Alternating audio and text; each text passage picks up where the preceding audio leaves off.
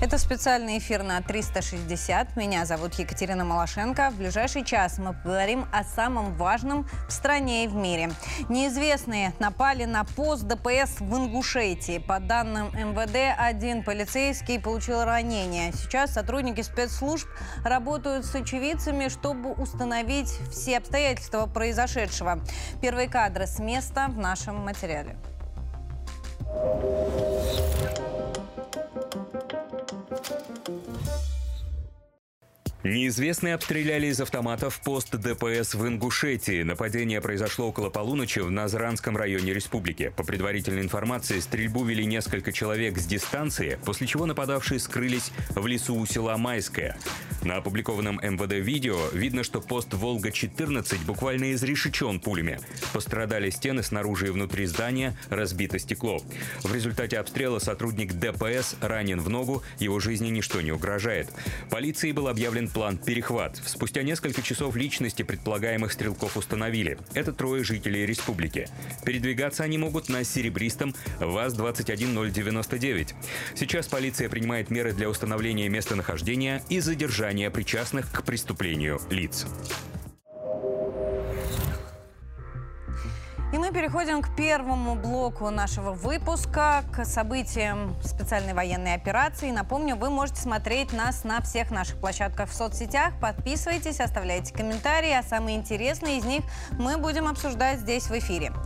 Украинские СМИ сообщили о серии взрывов на территории Украины, в том числе в столице и в Киеве. Э, взрывы произошли на севере и западе столицы. Об этом сообщил мэр города. По предварительным данным, работали российские беспилотники. Сейчас устанавливаются все причины произошедшего. Ну а в соцсетях уже появились первые кадры, которые сняты очевидцами, судя по всему, с балкона жилого дома.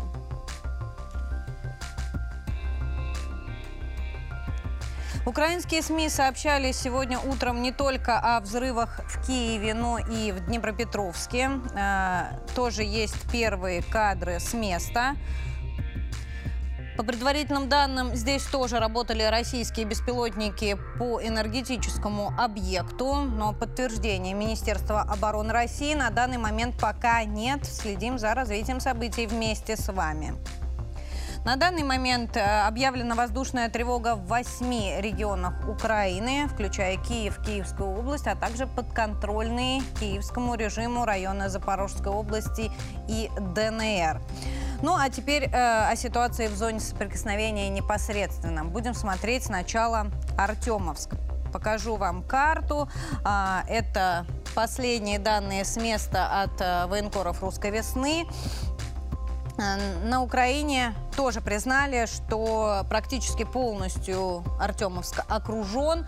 На 4 пятых город контролируется российскими силами, и наши штурмовые отряды продолжают наступать с разных сторон. Например, в районах Ивановского и Хромова Вагнер ведет непрерывные штурмы. Об этом сообщают непосредственно украинские источники. Аналогичная ситуация и в центре города. На карте как раз показаны направления продвижения российских сил. А, в районе завода «Азом» тоже идут стрелковые бои, но были сообщения от наших источников, что а, завод под контролем российских сил, но зачистка, вероятно, еще продолжается.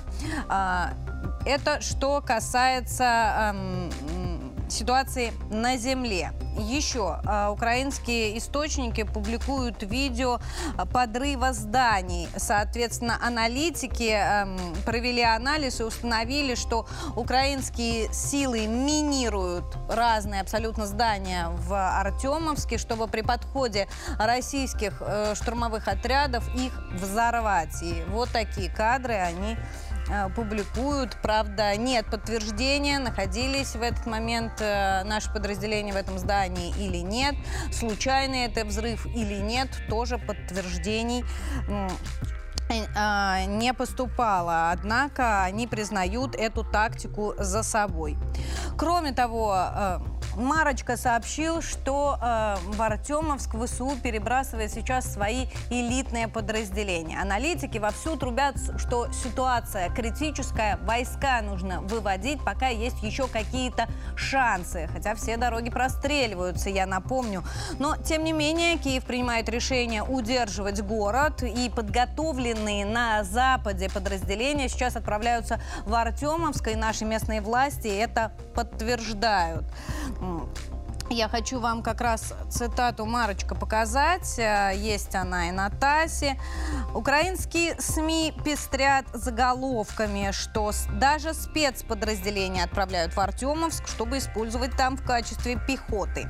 Это говорит о том, что ситуация для украинских войск весьма критическая, если они уже и элитные подразделения бросают в эту мясорубку. Конец цитаты. Марочка подчеркнул, что действия руководства руководства страны говорят э, в первую очередь о том, что нужно показывать хоть какие-то успехи западным странам, иначе они э, не получат ни дальнейшей финансовой, ни военной помощи.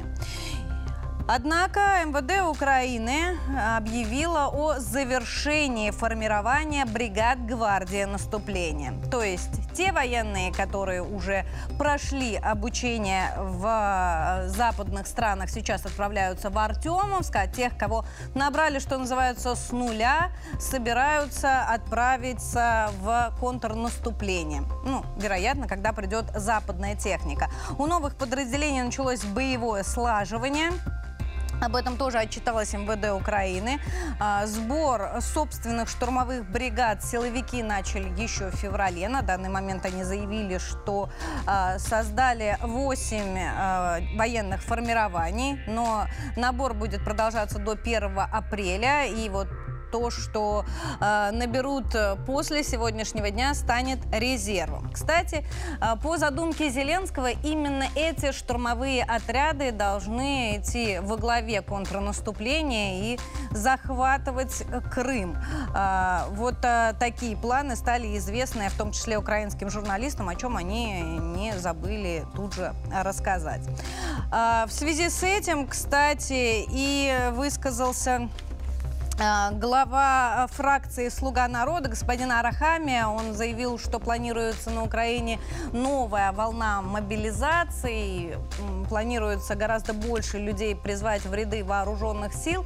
И э, не, не потому, что планируется контрнаступление, а потому что теперь им нужно защищать границу с Белоруссией. Так именно Арахами отреагировал на решение России и Белоруссии э, поставить э, в Беларусь Белоруссию тактическое ядерное оружие. Для Киева это вызов открытия второго фронта. Цитата Арахами. И вот э, он заявил, что Украина готова потянуть границы до восьми бригад ВСУ. Их придется набирать. Для этого придется объявлять дополнительную мобилизацию и учить военных. А вот Арестович, э, экс-советник Офиса президента Украины, смотрит на ситуацию более реально. Э, хотела и о нем тоже пару слов сказать. Арестович предсказал ВСУ огромные потери вот в этом самом контрнаступлении, несмотря на все подготовленные штурмовые от, отряды гвардии наступления, о которых отчиталась МВД Украины. А все потому, что у Киева до сих пор нет дальнобойного вооружения. Какие бы ни были э, подготовленные военные, без такого оружия победить им не удастся, уверен Арестович. А, ну, давайте послушаем, о чем он сказал. Для того, чтобы уцелели наши солдаты, чтобы наступление было успешным, чтобы мы выгнали россиян, нам нужно дальнобойное оружие, ракеты с дальностью 100, 150 и выше километров. Пока об этом речи не идет. Британцы обещали Storm Shadow, но пока с дальностью 250, пока это на, на, на словах. И это нас очень беспокоит, потому что это означает кровь, которую будет лить наша пехота. Кроме того, нам не хватает даже часто элементарного вооружения, минометов, пулеметов и так далее. Это огромная война, она поглощает ресурсы в больших количествах. Мы ждем усиления поставок, нам не так нужны самолеты, сколько дальнобойные ракеты. Самолеты – это очень долго. Кстати, Арестович отметил, что пока Запад таких дальнобойных орудий не дает, но, возможно, решение будет принято, принято на саммите НАТО в июле. Отсюда вопрос. Э, теперь контрнаступление Украины сдвигается на лето. Сначала говорили про март, потом про апрель, теперь говорят про май. И вот теперь э, вспомнили про саммит НАТО, и оказывается, до решения о поставке дальнобойных орудий э, наступление, возможно, и не состоится. Хотелось бы узнать, что думаете вы по этому поводу, вообще по поводу ситуации в зоне соприкосновения сегодня. Поэтому слово хочу передать аппаратной. Привет, Кать, спасибо. По поводу ситуации с Арестовичем, ну, вкратце скажу, все подписчики думают, что даже если в Украине поставят новое орудие, наша армия, конечно же, сразу их уничтожит. Но есть тема, которую комментируют побольше. Именно Германию, которая собирается увеличить военную помощь Украине с 3 миллиардов евро до 15. Смотри, в нашем телеграме Евгений не счел эту идею рациональной. Зато народ голодает. Ну, это очень умно, написал Евгений. А вот комментарий Светланы. Лучше бы Германия заняла занялась расследованием Северного потока. Ну и правда, потому что то, чем нужно заниматься, остается без внимания. Много пользователей согласились с комментарием Ирины, которая написала «Ничему история не учит, совсем глупые стали немцы». Вместе с тем комментируют и еще одно такую важную тему. Украинские военные в Артемовске переоделись в форму солдат ВСРФ для выявления пророссийски настроенных граждан. И ВКонтакте Марина высказалась с негативом. Подлость, ненависть к людям – вот все, что нужно знать о ВСУ. И негодует Ева Войтова. Это ж каким жестоким надо быть и не вздрогнуть, чтобы так поступать. Высказывайте свое мнение и дальше в наших социальных сетях, а самые интересные комментарии мы будем зачитывать в прямом эфире на 360. Катя, тебе слово. Андрей, спасибо. К некоторым темам мы сегодня еще будем возвращаться, в частности, к решению Германии увеличить военный бюджет на помощь Украине. Но пока давайте вернемся в зону соприкосновения. Украинские войска вновь сегодня ночью обстреляли Донецк. Они выпустили три снаряда калибром 152 миллиметра. А, обстрелы стали еще более частыми. Накануне тоже стреляли по Донецку. Разрушен один дом, три человека пострадали. Только сегодня утром уточнили эти данные. Ну и в Донецке работает наш корреспондент Татьяна Стоцкая. Свое утро она традиционно начала с оценки обстановки в городе. Мы в Калининском районе. Вчера сюда прилетело 4 реактивных снарядов залпового огня «Хаймерс». Мы стали свидетелями этих прилетов. Э, четыре огромных взрыва, потом пожар, дым. Э, мы это видели собственными глазами, слышали собственными ушами. Посмотрите, какие последствия после прилетов. Половина здания нет. Остатки разлетелись по округе, вот даже на деревьях до сих пор. Остатки кровли на земле, провода. Коммунальщики до сих пор разгребают эту катастрофу. Вот кучи мусора. А это когда-то просто были окна, стекла местных жителей. Это квартал, обычный жилой квартал, где есть детские сады, школы, и, к сожалению, они тоже от взрывной волны э, пострадали. Мы постоянно мониторим э, чаты местные Донецка. Э, к сожалению, без жертв не обошлось. И давайте теперь к официальным данным. Последнее заявление Игоря Коношенкова проанализировали мои коллеги.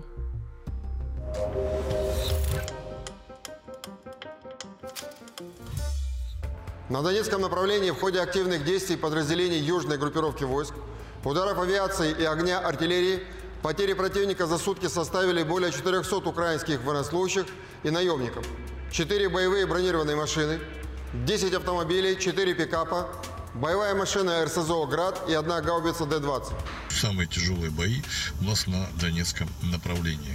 А, радует, что продолжаем сбивать вертолеты, которые уже давно должны были все сбить. Но судя по тому, что сейчас даже Северная Македония решила поставить 12 вертолетов, э, российского производства, которыми якобы не пользуются Украине, Украине то, конечно, э, нужно наблюдать за этим и продолжать выбивать всю авиатехнику украинских подразделений. На Купянском направлении в результате ударов авиации и огня артиллерии нанесено поражение живой силе и техники ВСУ в Харьковской области и ЛНР, а также было уничтожено несколько гаубиц «Акация» и Д-30.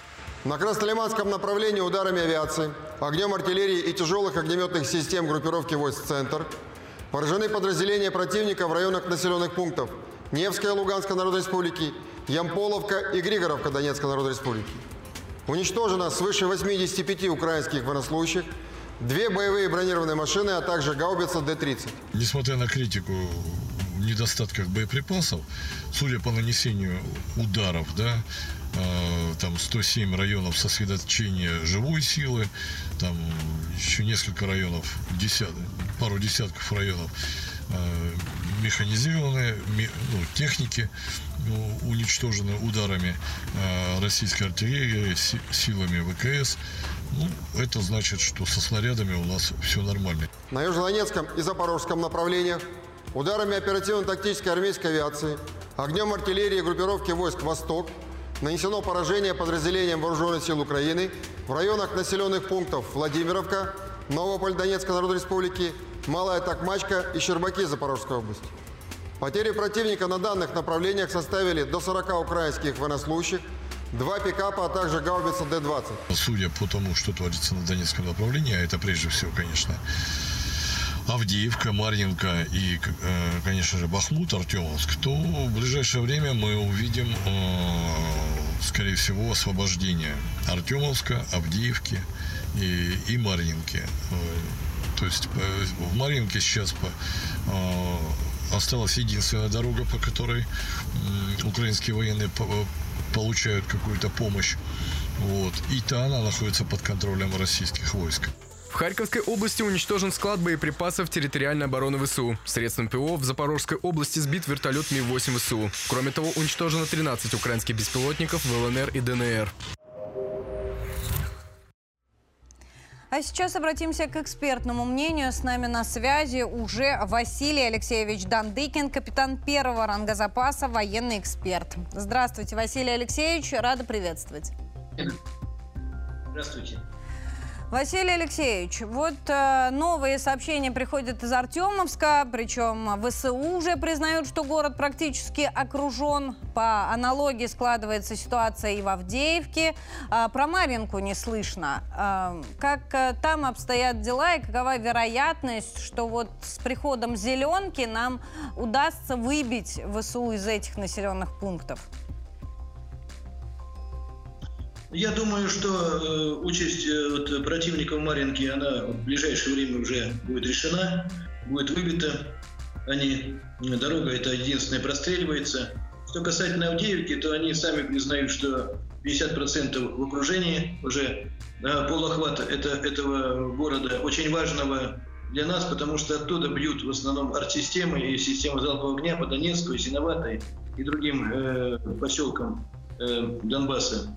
Ну и Артемовск, они признают, что 80% и уже, в принципе, это оперативное окружение. Э, вопрос стоит только в том, что, в общем-то, Зеленский сказал удерживать его как можно дольше. Я думаю, что вопрос стоит здесь уже совместное решение натовцев и Америки для того, чтобы, в общем-то, превратить его, наверное, по сути, э, чем был Сталинград для немцев, для фашистов. Э, ну, ситуация складывается так, что Э, я думаю, что если этот контрудар они и сделают, то э, фланги наши выдержат. Вот, и э, бойцы-штурмовики, которые имеют огромный опыт боевых действий, они свою задачу выполнят. Противник потерпит в этих атаках сокрушительное поражение. Ну а дальше, дальше, я думаю, надо ожидать, что тоже в ближайшее время, я думаю, что это, скорее всего, Василий Алексеевич, вот смотрите, вы сказали контрудар. Это основное направление общего контрнаступления или Артемовск мы рассматриваем отдельно, а планы Киева по захвату, в том числе Крыма, отдельно? Вы понимаете, они сейчас э, э не знают, куда перебросить э, резервы. Заявление о том, что там 80 тысяч, Я посчитал 16 полнокровных бригад э, в районе Часов Яра, которые, кстати, находятся под огнем у нашей артиллерии и э, ВКС. Вот. Э, где-то нужно под Авдеевкой держать. У нас активные действия идут, мы не говорили сейчас, Сватово Кремена, там есть продвижение. А это изменение, выход на Красный Лиман и дальше в сторону Славянска идет, откуда мы отходили осенью. Конечно, бои жесткие, это там лесная местность, тяжело, но продвигаемся вперед. И как вот даже с учетом того, что поставляют им оружие и технику, с учетом того, что идет уже полная мобилизация, хватает на улице, как, как этими резервами распорядиться? Поэтому вот э, во многом это э, элемент и заявления британцев, и, и киевского режима, элемент блефа. Что делать? Как, может быть, нас перехитрить? Но я думаю, у нас э, по этому поводу, где мы будем действовать э, в осенне-летний, весенний-летний период молчания, потому что это правильно все. Надо высчитывать э, планы противника. Я думаю, что они известны. Разведка наша тоже работает. Я так понимаю, что, конечно же, э, самая идея заманчивая, то, что лелеют и Пентагоне, и в администрации э, Байдена, это, конечно, э, идти туда через Мелитополь, Запорожье э, на Крым. Вот Василий Алексеевич, но при этом и наша разведка, и западные аналитики, кстати, говорят о том, что из Артемовска ВСУ планируют уходить в тот же Славянск, а потом в Краматорск, а, там окапываться, уже строятся некие там супер укрепления, а, и каким-то образом оттуда идти в контрнаступ. Есть такая Именно. вероятность? Если, если рухнет оборона, которая э, создавалась им в течение э, 9 лет, по сути, э, на, на, на Донецкой дуге э, от э, Угледара и до севера,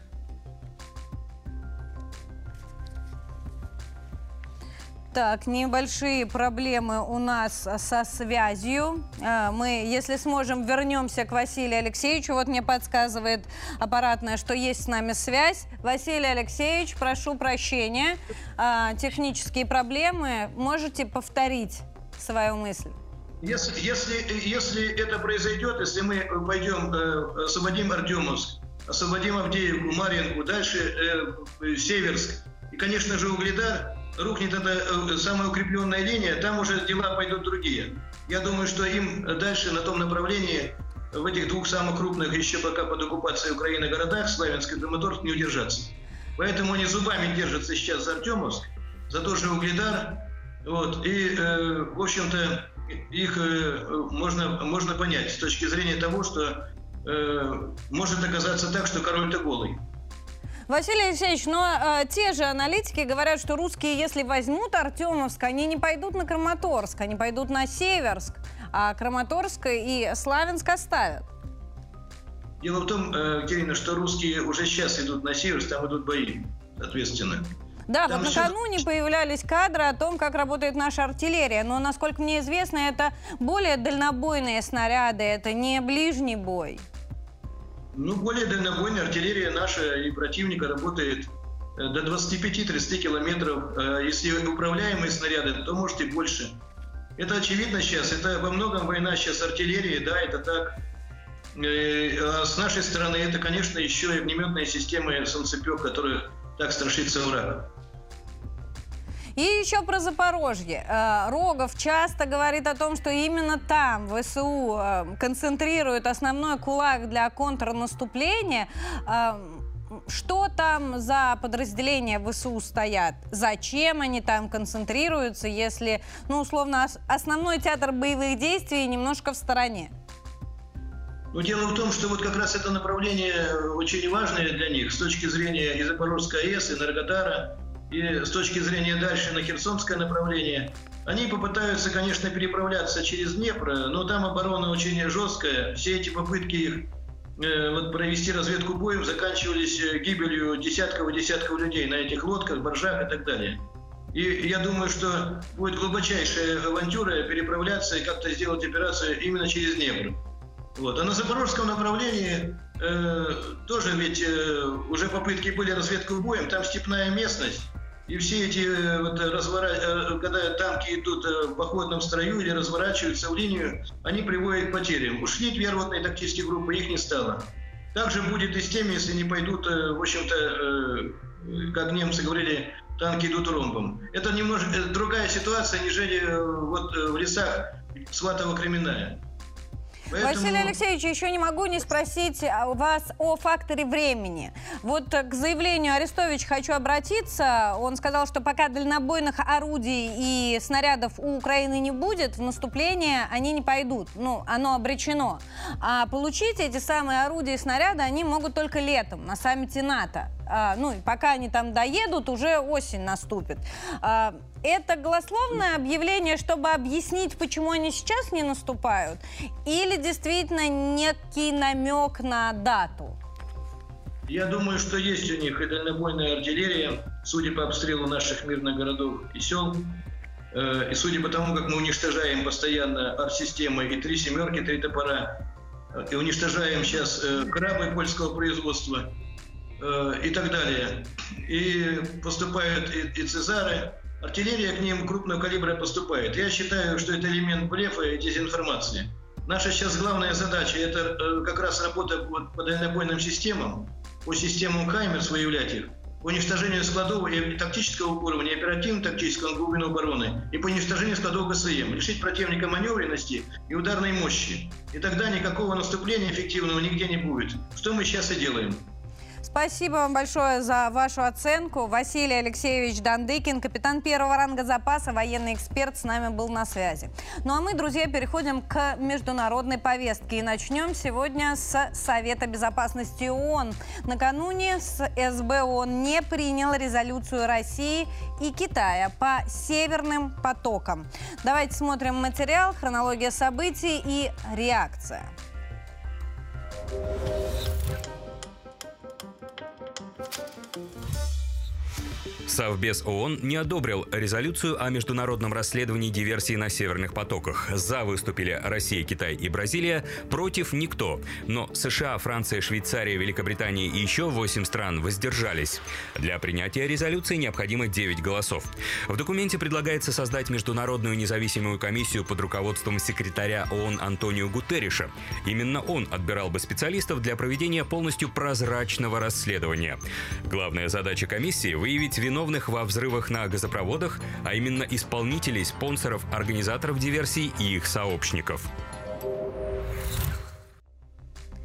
Заместитель российского постпреда Прион Полянский заявил, что Запад, безусловно, оказывал давление на страны ООН, поэтому они не приняли резолюцию. Это еще раз показывает, насколько ООН зависима от мнения того же НАТО. Но, тем не менее, это голосование показало, что есть страны, которые выступают за независимое расследование, и они смогли об этом открыто заявить заявить. Безусловно, это плюс в копилку России. А, отреагировал на отказ принять резолюцию России и Китая и господин Херш, который первый заявил о том, что США причастны к подрыву северных потоков. Он а, сделал интересную так, интересное такое заявление. Он сказал, что, в принципе, Штаты могут провести расследование за несколько дней, но Белый дом и без того знает, что потоки подорвал Байден, и проводить никакого расследования не будет, и другим не даст. Вот такой вывод сделал господин Херш. Интересно, здесь еще и реакция Китая. Позиция Китая стала гораздо более жестче, жесткой. А, они заявили, что некоторые страны хотят скрыть данные о подрыве северных потоков. Да, и, и э, имена этих стран всем известны.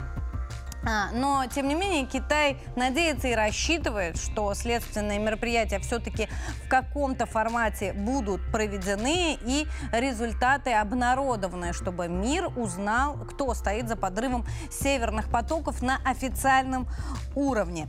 Ну, э, все это о чем говорит, что Э, никак позиция Китая такая жесткая и непримиримая не может не отражаться на их отношениях с Соединенными Штатами. Противостояние усиливается, а Штаты, получается, разрываются между предстоящим конфликтом с Китаем из-за Тайваня и с Россией из-за Украины. Казалось бы, интересы Тайваня и Украины совпадают. У них один наставник, почти один противник, учитывая, как сблизились Китай и Россия. Должны быть союзниками, союзниками, но тем не менее их интересы-то противоречат друг другу. И в частности это касается поставок вооружения. Кому больше достанется? Штаты за последний год сильно задолжали Тайваню, и Украине им дать больше нечем. Как же, э, чью же сторону примут Соединенные Штаты, разбирался мой коллега Гея Саралидзе. Интересы Украины и Тайваня, которые на первый взгляд должны быть практически союзниками, на самом деле все чаще пересекаются и противоречат друг другу. А все от того, что у них один хозяин, от которого они зависят. В том числе это касается военных поставок. За последний год Тайвань ощутил на себе последствия украинского конфликта. Сроки поставок оружия из США, ракет, дронов, артиллерии сдвинулись на несколько лет вперед а общий объем неисполненных военных контрактов превысил 19 миллиардов долларов. Ситуацию осложняет и следующие выборы на Тайване в начале 2024 года. На них может победить партия Гаминьдан – выступающая за сближение с Китаем. Ее представители сейчас активно посещают Поднебесную. И в Вашингтоне опасаются, что в случае победы этой партии на Тайване реализуется так называемый гонконгский сценарий. Американские же военные инвестиции в Тайвань рискуют в таком случае быть попросту выброшенными на ветер. А тут еще в преддверии визита президента Тайваня в Америку Гондурас официально разорвал дипломатические отношения с Тайбэем. Страна признает суверенитет Китая над Тайванем и в обмен может получить несколько миллиардов долларов инвестиций от Пекина. Вообще число стран, которые еще признают независимость Тайваня, за последние годы сильно уменьшилось с 22 до 13. Крупнейшая из них, Парагвай, может тоже наладить отношения с Китаем в ущерб Тайваню. Ведь Поднебесная уже является ключевым торговым партнером для Южной Америки – и у Тайваня просто нет возможности предложить сопоставимый объем инвестиций. Непростое геополитическое положение требует от нынешнего руководства Тайваня просить США активизировать военные поставки. А вот это впрямую может сказаться на Украине и на ее планах широко разрекламированного контрнаступления. Так что Зеленский и его клевреты будут с тревогой и ревностью следить за тем, чего удастся добиться представителям Тайваня в американском вояже. Однако ж Киев не оставляет попыток снова и снова надавить, сколько они могут на Соединенные Штаты, чтобы получить больше оружия. А, но и без благодарности не обходится. Вот господин Резников сообщил, что наконец-то западная техника пришла на Украину, чему они очень рады и довольны. В частности, а, на Украину прибыли британские танки «Челленджер» и американский БТР «Страйкер». Кроме того, 18 обещанных Германией Германии танков «Леопард» тоже пересекли границу. Их доставили э, как раз до границы. Об этом отчиталась Германия. После уже их э, приняло Министерство обороны Украины. Э, кстати, отмечается, что ФРГ засекретила маршрут, по которому везла технику, и отследить его достаточно сложно. Кроме того, 40 БМП МАДА, которые тоже Германия обещала и поставила, уже прибыли в зону боевых действий. Накануне в сети как раз распространялись эти кадры. А, и э, вот сегодня появилось официальное тому подтверждение. Ну, а, а если вернуться к господину Резникову, то он даже опубликовал фото на фоне западной техники, якобы показать миру, кто поддерживает сегодня Украину. Ну или, э, скажем по-другому, кто сегодня непосредственно участвует в этом конфликте против России. Ну что, друзья, мне хотелось бы сделать акцент еще на Великобритании. Здесь э, на фото вы как раз видели и британский флаг. Британия мало того, что поставляет танки, так еще и учит э, украинских военных и учит их э, в том числе применению боеприпасов с объединенным ураном. Этого следовало ожидать, но вот что интересно. А, западные же журналисты обратили внимание на то, что учить боевиков применять такие снаряды снаряды они начали еще до объявления об их поставке. Я вам сейчас покажу как раз статью в немецкой газете. Здесь журналисты обратили внимание на кадры непосредственно Министерства обороны Великобритании, э, где идет тренировка украинских военных, и на столе перед боевиками лежат как раз снаряды с объединенным ураном. А, издание утверждает, что присутствовал на этих учениях и американский солдат, и журналисты делают вывод, что это непременно приведет к повышению уровня напряженности, потому что Белый дом вновь подтвердил, что таких снарядов они поставлять не будут. Но, как оказалось, вот учат. И э, раз сами челленджеры уже на территории Украины, можно предположить, что и снаряды вместе с ними э, Великобритания тоже передала. А вот сами украинцы э, очень против поставок таких боеприпасов. На сайте Зеленского даже появилась петиция с требованием запретить использовать такие снаряды. Давайте сошлемся на телеграм Арти на русском, а, они как раз дают и скриншот сайта Зеленского – а, что касается вступ, э, это, содержания этого послания, то э, там сказано о том, что это является преступлением против человечества и планеты. Недопустимо и аморально использовать такие боеприпасы. Но я напомню, чтобы этот вопрос как-то обсуждался вообще киевским режимом и власть придержащими людьми, нужно собрать определенное количество голосов. Иначе сайта Зеленского она просто уйдет. А, но а, мне хотелось бы еще вернуться все-таки к западной помощи. Мы, когда с вами читали комментарии, а, обратили внимание на эту тему. Германия увеличит военную поддержку Киева до 15 миллиардов. Вашу реакцию мы уже посмотрели. И хотелось бы эту историю проанализировать. Что сказал немецкий Бундестаг? Они заявили, что Киев несет большие потери, и им нужно больше оружия. Соответственно, деньги нужны еще и на обслуживание уже поставленной техники. Подробности в нашем материале.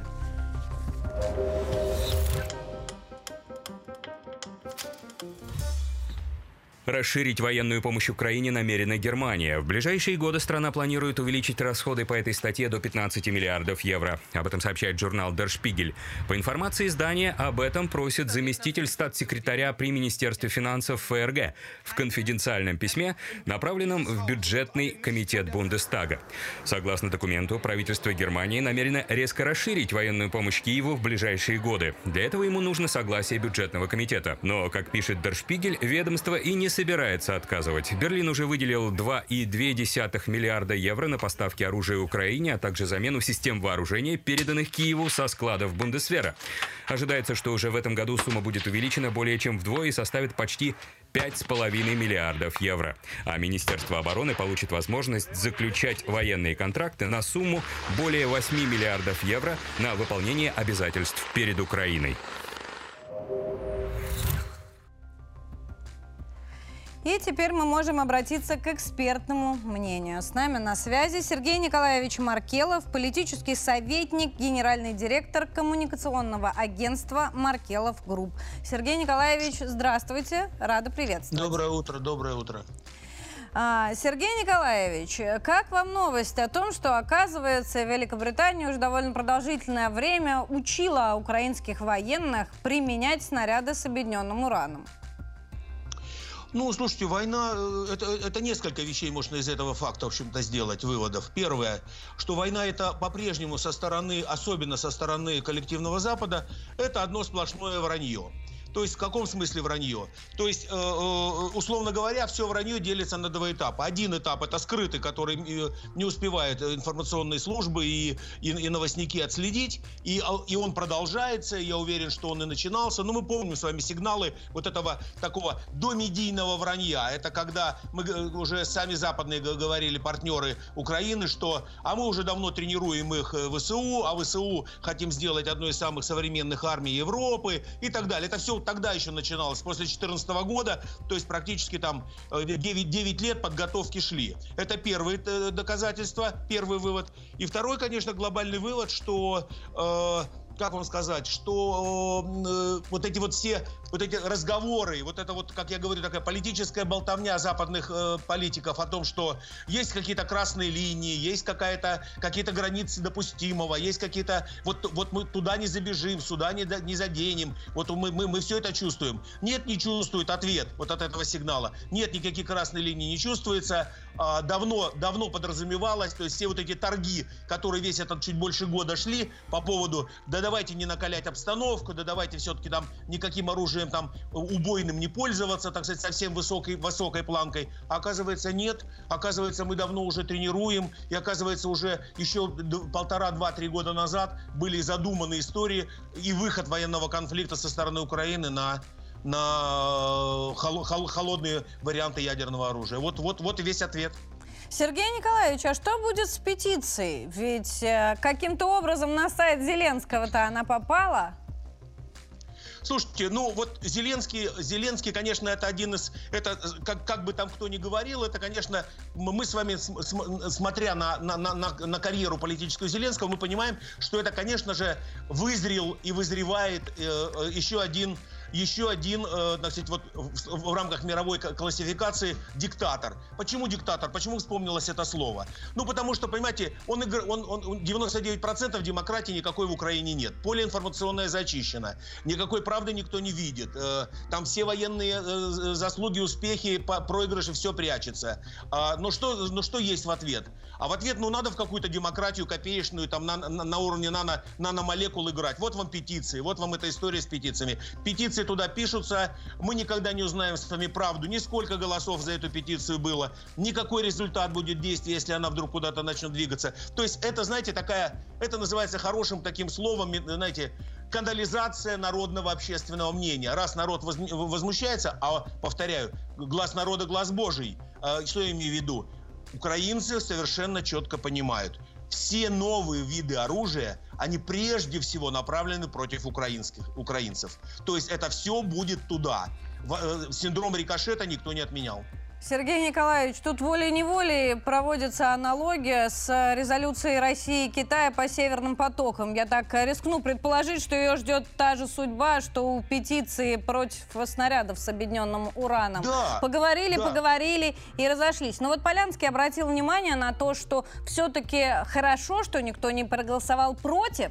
То есть у мира хватило силы воли, силы духа, э, по крайней мере, воздержаться учитывая давление Запада. А, это о чем говорит?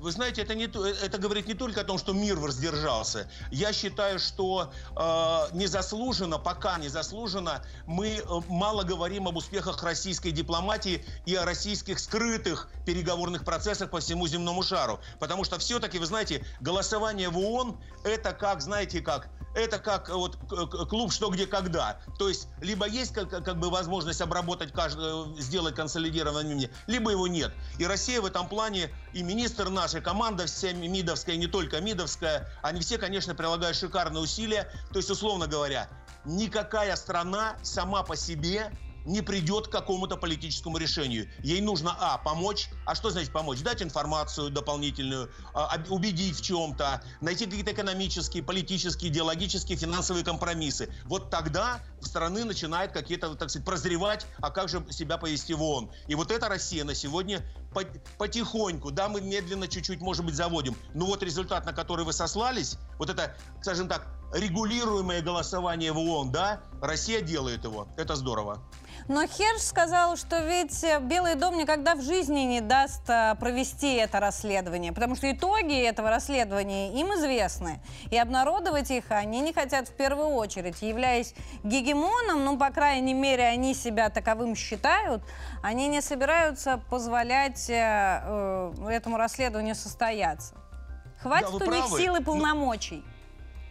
А слушайте, а слава тебе, Господи, что он это не последняя инстанция на этой планете. Вот, вот, вот, вот первый ответ. То есть, другими словами, мы совершенно очевидно сегодня сил, средств из интересантов разобраться в этой ситуации с потоками, их сегодня гораздо больше, чем позиция США по поводу нераскрытия и так далее. Да, если она знает, слушайте, ну, сегодня мир прозрачный. Сидеть в Белом доме за огромными стенами бронированными и думать о том, что никто никогда ничего не узнает, слушайте, ну, такие операции исторические сверхсекретные народ э, все-таки откопали, узнали механики и как это все было, кто виноват, а что делать. Ну, это, это, Но это, с другой это просто... стороны, Сергей Николаевич, и без всякого расследования мир прекрасно понимает, кто стоит за подрывом северных потоков. Абсолютно точно. А, и это вопрос зачем оно? инструментальный.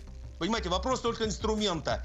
Кто виноват, понятно. Вопрос инструментального доказательства и все. Не будет его. Слушайте, миф все равно начал работать, что это виноваты американцы. Конечно. Ну и если результаты расследования будут такие обнародованы, это позволит обвинить Штаты не только в терроризме, но в первую очередь в участии в конфликте. Правильно? Да, прямом, это цель у России. Прямом, то есть то есть чистой, в чистой военной и террористической манипуляции всем происходящим между Россией и Украиной и между Россией и Евросоюзом, конечно, конечно. Спасибо вам большое за вашу оценку. Сегодня с нами на связи Сергей Николаевич Маркелов, политический советник, генеральный директор коммуникационного агентства Маркелов Групп. А, и э, мне хотелось бы еще сослаться на западные издания. А, очень а, интересную статью выкатил Бильд, но мы с вами зайдем э, в телегу 360. Здесь есть выжимка из э, немецкой статьи. Обратите внимание, внимание, немецкие журналисты сильно удивились, почему вдруг русские посчитали НАТО участником конфликта на Украине. А, сразу встречный вопрос, а, а собственно, с чего бы это? Наверное, потому что НАТО снабжает Украину э, оружием, деньгами, обучает украинских солдат. И та же Германия заявила, что свой собственный военный бюджет они будут увеличивать исключительно ради нужд Украины. Вы можете, кстати, зайти в нашу телегу, оставляйте комментарии. Совсем скоро э, мы снова с вами обратимся э, к аппаратной. Андрей Бабков нам их почитает. Ну а пока мы с вами перейдем к другим темам. Владимир Путин наградил юного героя из Брянска медалью за отвагу. Указ опубликован на официальном сайте правовой информации с формулировкой «за мужество, отвагу и самоотверженность». Подробности в материале. you Владимир Путин наградил медалью за отвагу мальчика Федю из Брянской области. Ребенок проявил мужество и самоотверженность при исполнении гражданского долга, говорится в документе, подписанном президентом. В начале марта десятилетний Федя спас двух девочек от украинских диверсантов, а сам был ранен и попал в больницу. Телеканал 360 публиковал кадры первой встречи ребенка с матерью после случившегося. Мальчику провели сложную операцию. Пришлось вытаскивать пулю из грудной клетки. Она попала в ту полость, где находится сердце, говорят врачи. Но несмотря на это, ребенок быстро пошел на поправку. Конечно, он поступал в тяжелом состоянии, но был стабилен. Это позволило провести предоперационную подготовку, позволило его комплексно обследовать, после чего взяли в операционную в операционной э, во время хирургической обработки стало понятно, что проникающее ранение, к сожалению, проникающее это э, о чем говорит? О том, что инородный предмет, в данном случае пуля, находилась в грудной клетке, в той полости, где сердце находится и легкие. Э, к счастью, они не были повреждены. Еще в больнице Федя получил свою первую награду – медаль доблести отвага Следственного комитета России. Тем временем за стенами клиники у мальчика собралась целая группа поддержки. В сети запустили флешмоб, начали рисовать плакаты с символическими мандаринками и подбадривающими словами. А на городской телебашне даже пустили бегущую строку с именем ребенка. На выписку Феди приехали чуть ли не всем городом. Собрались губернатор области, школьники, аниматоры и, конечно, родные. На лице матери вместо слез теперь улыбка улыбка. Что самое главное, чего ты ждал, пока вот здесь э, лежал? Пока. По возвращении домой Федю ждал еще один сюрприз. Точнее, дом и стал сюрпризом. Губернатор Брянской области подарил мальчику и его семье новое жилье. В два раза больше предыдущего с новым ремонтом и всеми коммуникациями. Такого они не ожидали, рассказала мама мальчика. Огромное спасибо. Я не ожидала от такого вау. Просто много впечатлений. Сказать не могу ничего. Федя уже вовсю строит планы на будущее. Мальчик хочет стать хоккеистом. Совсем недавно он побывал в гостях у местного клуба «Авангард». Там ему подарили форму и клюшку. А спортсмены выразили уверенность. Федю, несомненно, ждет спортивное будущее. Ведь свои упорство и мужской характер он уже показал. Уверена, что поступком Феди восхищаетесь и вы тоже. А я, например, думаю, что пока у нас есть такие мальчишки, у России действительно великое будущее. Согласны? Нет? Слово аппаратный. Спасибо еще раз, Катя. Я так проспойлерю, что, конечно, согласный, и я присоединяюсь к твоим словам. Давай почитаем комменты из телеги. Вот Дмитрий Вася написал. Пример для всех.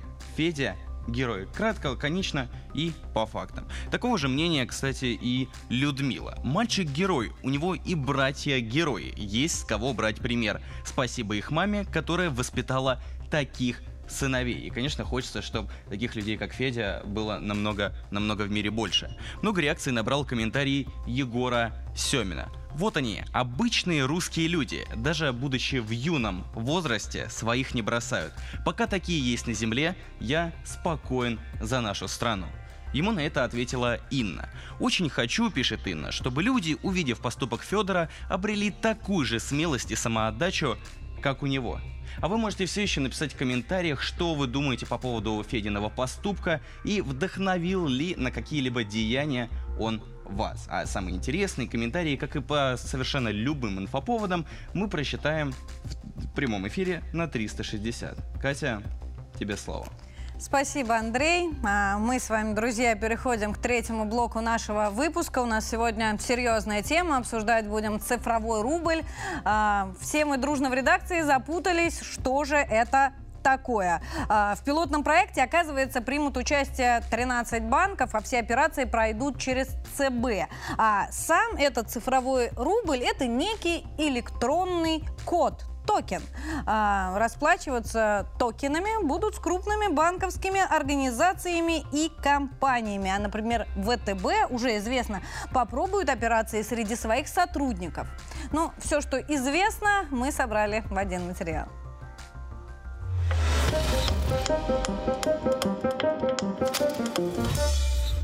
Российские банки готовы опробовать цифровой рубль, речь о котором идет с 2020 года, с реальными клиентами. Официальное тестирование начнется в мае, на месяц позже, чем планировали ранее. Причина – задержки в чтении законопроектов Госдумой. Первыми новую технологию применят ЦБ и 13 банков, которые технически подтвердили свою готовность. Среди них Альфа-банк, Росбанк, Синара, Союз и другие. Последний заявил, что его первыми клиентами по цифровому рублю станут сами сотрудники.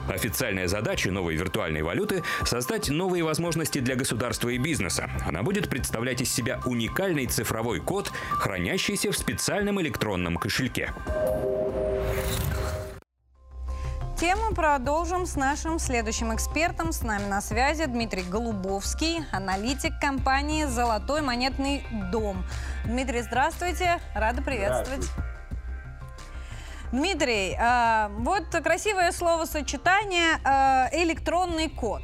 И все-таки, что же такое цифровой рубль и чем он отличается от криптовалюты? Мы еще к ней-то не успели привыкнуть. Но я не знаю технологии, на которой создан цифровой рубль. Я думаю, что подробности, кстати, не будет раскрывать никто, потому что это вопрос безопасности. Вот. Но обычно токены такие представляют собой просто открытый ключ вот, э, закрытый ключ хранится, соответственно, в каком-то реестре. А что значит ключ? А, это то, что дает что вам значит доступ. ключ? Чем он, э, что он открывает? Какую дверь в коморке папы Карла? Кошель, доступ к вашему электронному кошельку, который ключ хранится у вас на вашем гаджете. Вот, соответственно, сам, сам кошелек представляет собой его отражение этого ключа. При совмещении одного с другим получается, грубо говоря, уникальная запись, которая дает сумму которая у вас на этом кошельке лежит. Так работает блокчейн биткоина. Я думаю, что примерно то же самое используется и в технологии Центрального банка. Система достаточно надежна, кстати говоря. Тот же биткоин еще никому не удалось взломать. Вот. Э, так что с, с точки зрения безопасности, наверное, это будет очень безопасная технология. Э, а во всем остальном, э, если говорить о практике использования этих денег, это не будет ничем отличаться практически от использования системы быстрых платежей, как она есть сейчас. Только к ней будет привязана не банковская карта, а будет привязан электронный кошелек. Тогда в чем а, разница и зачем нам нужен этот самый цифровой рубль? Только из соображений безопасности системы? Нам он не нужен. Потому что нам с точки зрения технологий вообще все равно, в какой форме хранятся деньги. Нам главное, чтобы это работало. То есть нам рубль и рубль, он такой да, же нам рубль и рубль, какая нам разница, абсолютно. Это нужно Центральному банку. Во-первых, действительно, с точки зрения безопасности это лучше, чем э, существующие технологии банковских карт которые ломаются, с ними воруют деньги, э, но эта технология уже старая. Во-вторых, э, в отличие от э, существующего порядка расчетов, когда у вас к карточке привязан банковский счет банк, является расчетным центром, все вот эти вот кошельки с цифровым рублем будет контролировать непосредственно ЦБ. Но он будет в реальном времени видеть всю, все расчеты все движение денег. Это удобно с нескольких точек зрения. Во-первых, вы всегда знаете, что у вас в системе денежного обращения происходит в режиме реального времени. Соответственно, вы получаете лучшую макроэкономическую информацию, в том числе в краткосрочной перспективе. Вы можете строить лучше прогнозы э, можете иметь больше статистики и лучше понимать, что у вас в экономике. Это первое. Второе, за вами лучше наблюдать. Ну, вот, откровенно говоря, так. Э, вот, э, понимать ваши персональные даже предпочтения, но налоговая и так их знает, потому что все чеки в режиме реального времени уже передаются, вы же это знаете. Даже вам копии присылаются со ссылочкой, где они хранятся. Вот, э, а вас, значит, соответственно, больше знаний будет у соответствующих органов.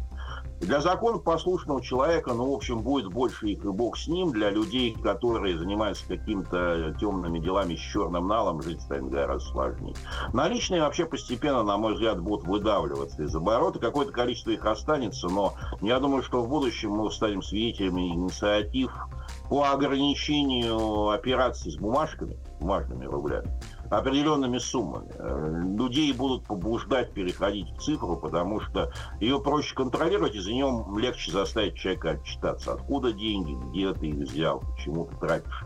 Имея зарплату там никакую, какую-то минимальную, какие-то большие суммы, значит, где ты деньги получаешь, где ты не доплатил налогов. Главный интерес государства. Это второе, почему государству это интересно. И третье, почему ему это интересно, потому что нужно идти в ногу со временем.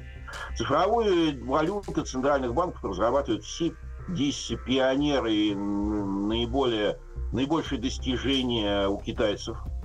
Ну и представьте себе ситуацию, что если вы не создадите столь же удобный способ расчета, в стране, в которой э, люди вообще привыкли не особо доверять национальной валюте. Спасибо вам большое за вашу оценку цифровой юань к вам придет, и э, все начнут пользоваться им, причем рассчитываться в обход. Ну нет, мы уже ввели свой свой, да. который медный выходит из оборота. Дмитрий Голубовский, аналитик компании «Золотой монетный дом», с нами был на связи. А мы переходим к другим темам. Путин поздравил путешественника Конюхова с мировым рекордом по дальности перелета на воздушном шаре. Рекорд установлен накануне. Все подробности в нашем материале. Съемочная группа 360 встречала путешественников в московском аэропорту.